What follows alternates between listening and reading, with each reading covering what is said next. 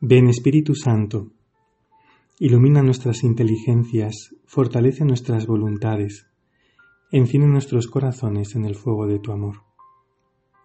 Santa María Inmaculada, ruega por nosotros.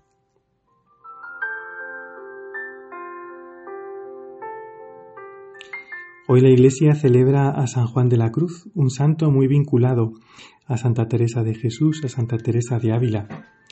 Cuando Santa Teresa hizo la reforma del Carmelo, recuperando la exigencia de la regla primitiva, que con el paso de los siglos se había ido relajando, se dio cuenta de que no bastaba con reformar la rama femenina.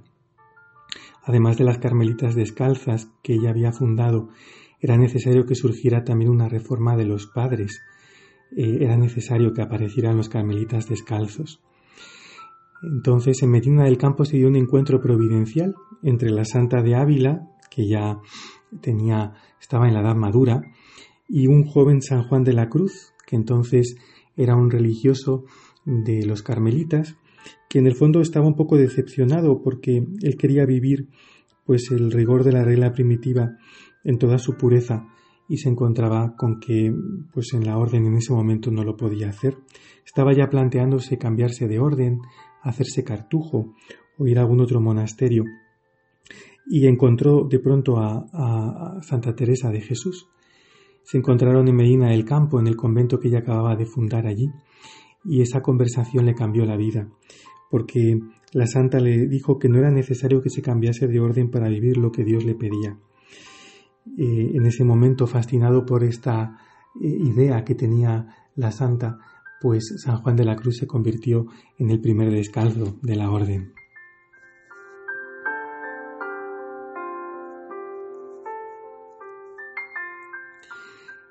Es muy importante en nuestra vida espiritual, en general en toda nuestra vida, tener un buen mapa, un buen GPS eh, para llegar a donde queremos llegar.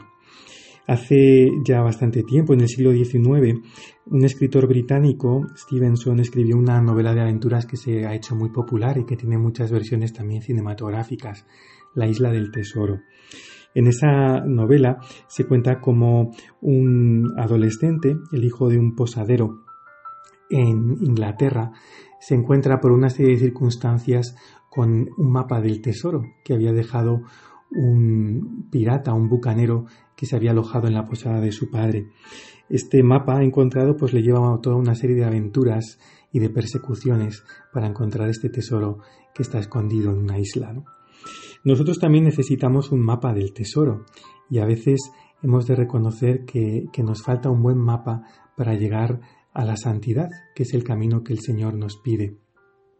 San Juan de la Cruz eh, nos ofrece este mapa del tesoro que necesitamos.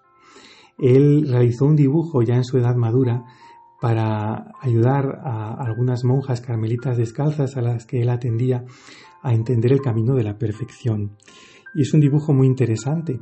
Él representa ahí eh, una montaña, el Monte Carmelo, el Monte de la Perfección, y, y muestra tres caminos, tres caminos por los cuales los fieles cristianos pretendemos llegar a la cumbre de la santidad, a encontrarnos con Dios.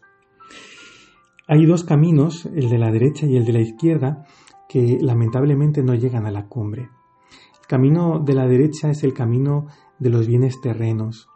Muchas personas, eh, muchos cristianos también, mm, se apegan o nos apegamos a los bienes terrenos.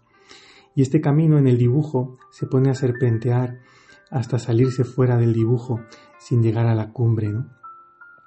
Eh, estos apegos a las cosas materiales muchas veces nos separan de Dios y nos llevan a, no poner el corazón en lo verdaderamente importante que es Él.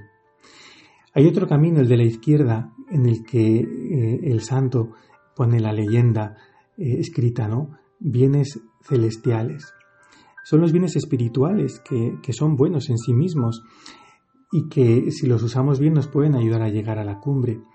Pero muchas veces si ponemos el corazón en estos bienes espirituales, pues también nos apartan de nuestra meta.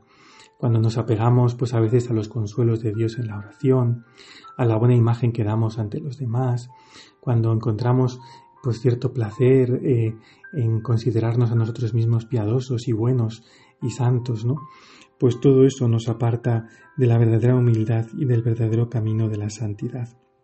El único camino que llega a la cumbre es el camino central, un camino que va muy derecho, pero en ese camino el santo estampa por cuatro veces esta palabra, nada, nada, nada, nada. Es el camino por el que renunciamos, nos despegamos, despegamos el corazón de, los bienes terrenos y también de los bienes espirituales y nos quedamos solamente con Dios.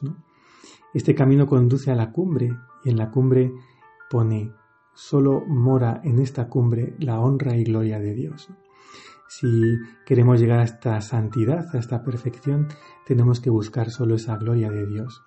Por eso en este día pidámosle al Santo que nos ayude a seguir este mapa del tesoro, para encontrarnos con el que es verdaderamente el tesoro de nuestro corazón, el tesoro de nuestra alma.